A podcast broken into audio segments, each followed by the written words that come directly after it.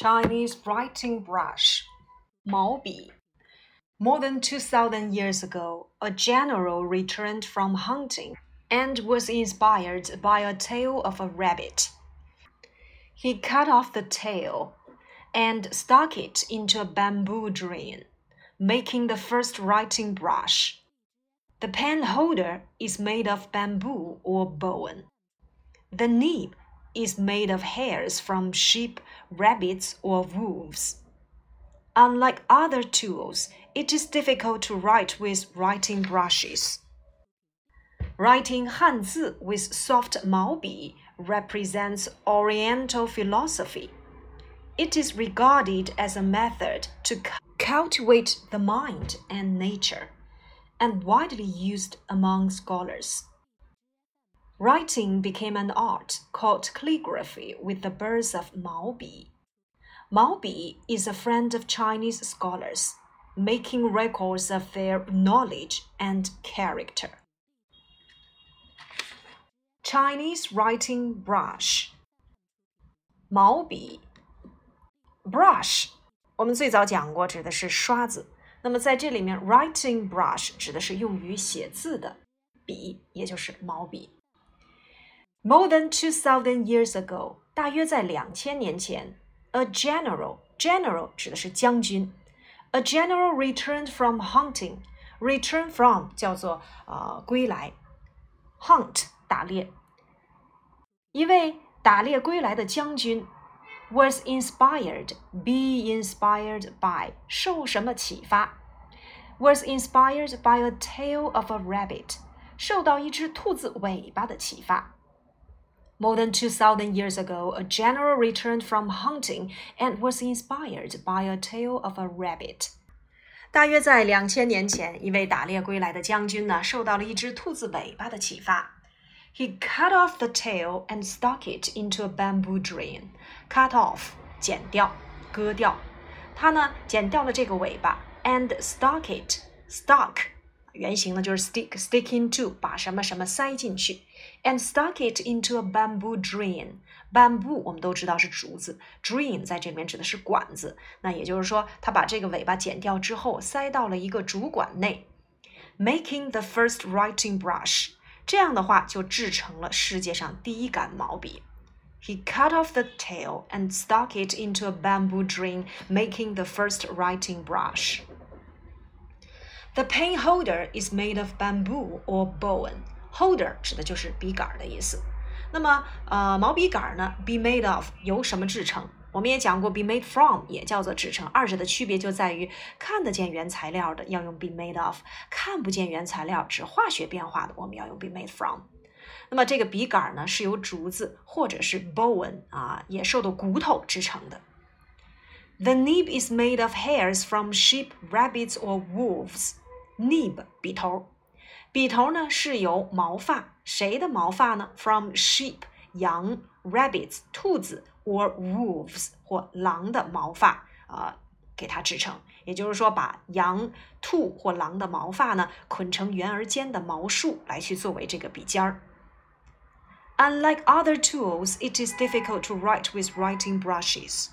那么我们曾经讲过啊，这个 it is difficult for somebody to do something。 做某件事对某人而言是困难的。那么，unlike 就是我们所讲的啊，不像，不像其他的书写工具，我们用毛笔来去书写是很困难的一件事情。Writing 汉字 with soft 毛笔 represents Oriental philosophy。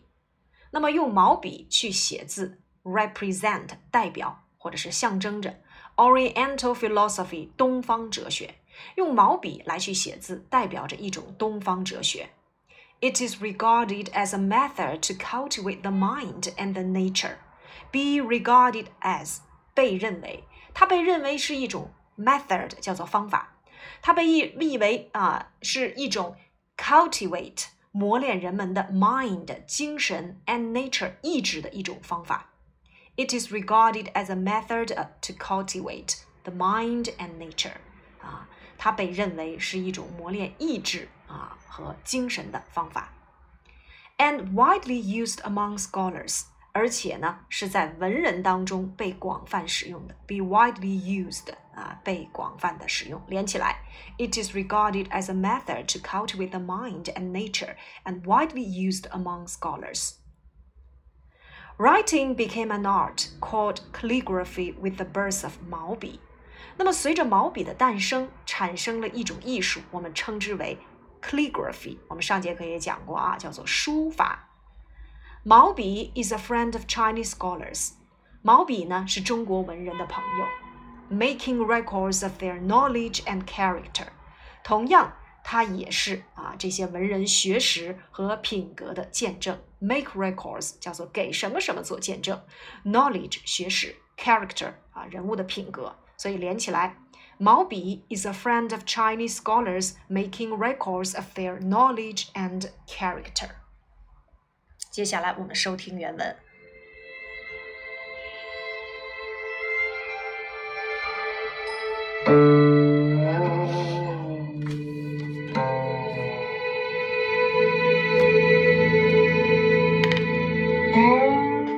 毛笔，毛笔。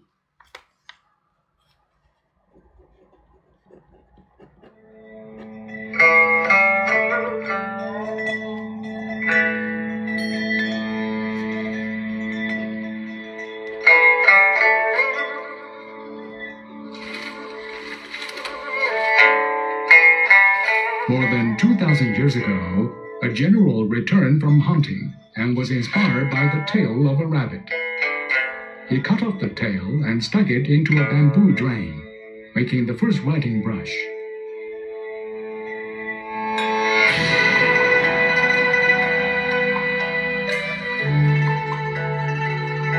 The pen holder is made of bamboo or bones. The nib is made of hairs from sheep, rabbits, or wolves. Unlike other writing tools, it is difficult to write with writing brushes.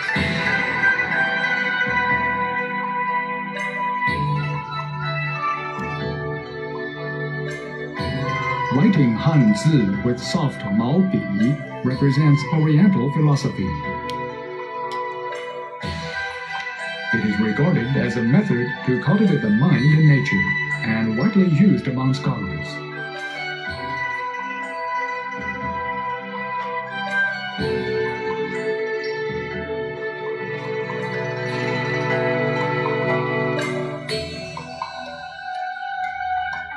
Writing became an art called calligraphy with the birth of Mao Bi.